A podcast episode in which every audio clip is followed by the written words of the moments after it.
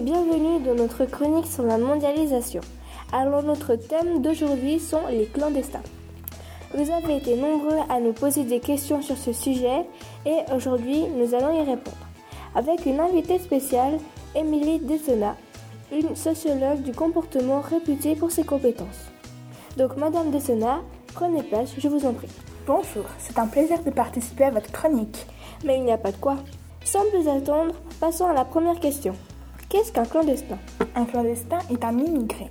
Cette personne a quitté son pays d'origine pour des raisons politiques ou familiales. À son arrivée dans ce nouveau pays, par exemple la France, il doit demander des papiers qui peuvent lui être refusés.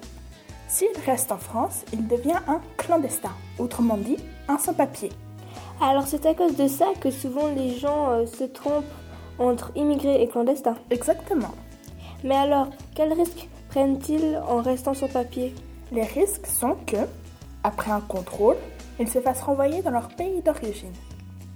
La question suivante est Et alors, ont-ils quand même des droits Non, ils n'ont aucun droit. Ils ne peuvent ni se marier, ni travailler. Pour avoir de l'argent, ils font des petits boulots avec des salaires inférieurs, des conditions très dures, etc.